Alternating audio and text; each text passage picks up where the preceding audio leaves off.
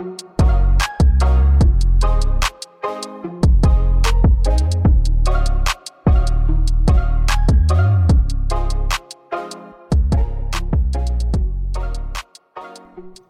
to my podcast, Mind the Gap. This is Barry. 今天我们要来讲基因编辑。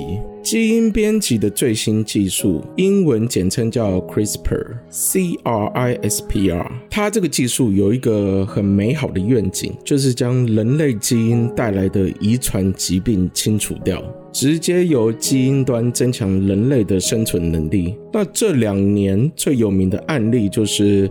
中国科学家贺建奎在二零一八年编辑了一对双胞胎女婴的基因，让他们直接从基因端就排除感染艾滋病的风险。CRISPR 技术啊，原本是源自于细菌对于噬菌体的对抗机制，也就是当细菌遭病毒入侵时，存活下来的细菌会将病毒的基因片段储存在它们的基因序列中。这个序列就像是档案夹般，让细菌可以依靠这样的记录啊，来侦测那些之前入侵过他们的病毒。当这些病毒被侦测到后啊，这些细菌就会产生一种蛋白酶来攻击入侵者的 DNA，达成剪除 DNA 的效果。这样的生物机制啊，就被当成了 CRISPR 基因编辑的理论。所以他们都会称这样的技术像一把剪刀。这个蛋白酶可以把不要的基因片段剪掉，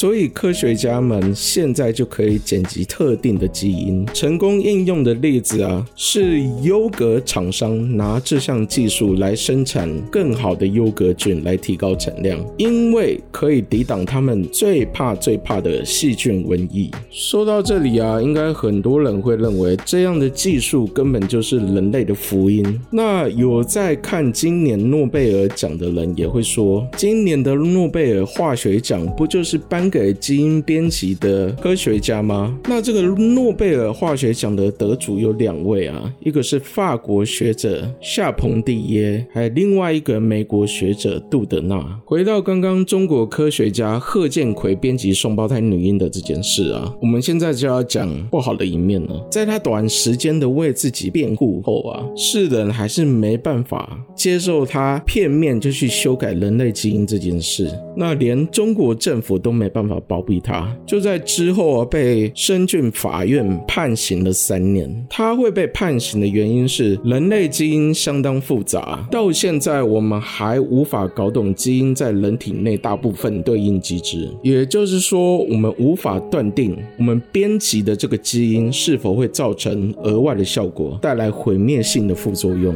而如果你直接从胚胎的基因去修改的话，那这个被编辑过后的基因是可以被遗传的。这边有一个很重要的重点啊，就是如果你去修改成人的基因，用 CRISPR 这个技术，然后把修改后的基因种回这个成人体内，那这个只能算是一种基因疗法，因为你编辑后的基因无法完全改变人体所有的细胞 DNA，也就是说不会有遗传的风险。但你如果直接从婴儿胚胎去修改的话，那他长大成人后，他全身的细胞带有的编辑后的基因片段就会遗传下去。也就是说啊，如果这个世界早早就在二零一二年技术刚问世的时候就开始编辑人类基因的话，当时诞生的人类现在就已经七八岁了。再过十几年，他们就会开始结婚生子，接着这样的基因就会渗入到我们人类社会中，随着时间以指数型成长。而我们还不知道当时我们修改的基因到底会造成什么影响。以科学家的角度。来说啊，就是人类的基因库会因此遭受污染。我能想象到最惨的状况是啊，我们不小心去修改到有关生育能力的基因片段，然后因此在人类某一代造成了人类的灭亡。虽然这样讲有点危言耸听啊，但至今我们真的无法控制这个技术，至少现在还没有办法。所以当今这个技术最多是用在动物跟植物上。那现在已经有。有很多个国家在建立监管的制度，好形成一个合理的体制。如果你问我的意见的话，我会跟你说，既然这个技术有风险又无法控制，那我想暂时还是不要把技术用在人类身上吧。谁知道我们会制造出什么东西呢？那说到这个修改基因呢、也就是强化人类，那我就不得不提 Elon Musk 的 Neuralink 这间公司的使命，就是让人类大脑可以跟电脑结合，达成各种强化的目标，加上我们已经在使用中的机械外骨骼。这样看起来，我们人类似乎首次踏上了一个强化人类的道路。在自然界中啊，猫头鹰对微弱光线的感光能力是人类的一百多倍，飞蛾跟蝙蝠的听力比人类都好。至于嗅觉，熊可以在十八英里外就闻到猎物的气味，我们人类距离生物的极限还差得非常非常远。而且在近年来啊，美国军方透过一种电子模拟技术，搭配电极大脑，训练出一个名叫“超级海豹突击队”的部门。这些特殊军人啊，反应更快，耐力更强。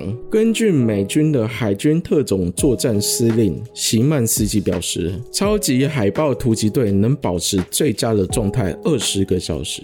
虽然目前这些科技依然在起步的阶段，但是以已经可以让人想象出一百年后的人类世界。到那个时候，Cyberpunk 的世界可能离我们就不远了。我看了一些学术界的态度啊，许多科学家都认为，担心小说里的科幻世界是没有必要的担忧，毕竟那不可能会在我们这个世代发生。不过回头想想这次疫情啊，我们在过去二十年来不知道有多少全球瘟疫的纪录片跟警告，但好。像没人把它当一回事。现在看起来，只有台湾人因为受过 SARS 的威胁，才会在初期就如临大敌般的处理这个疫情。有时候，人类的趋势不是我们没有想到，而是我们常常视而不见。等到某些意外发生了，科技被滥用了，到时候再来谈监管制度就来不及了。对于这两个议题啊，我自己的意见是，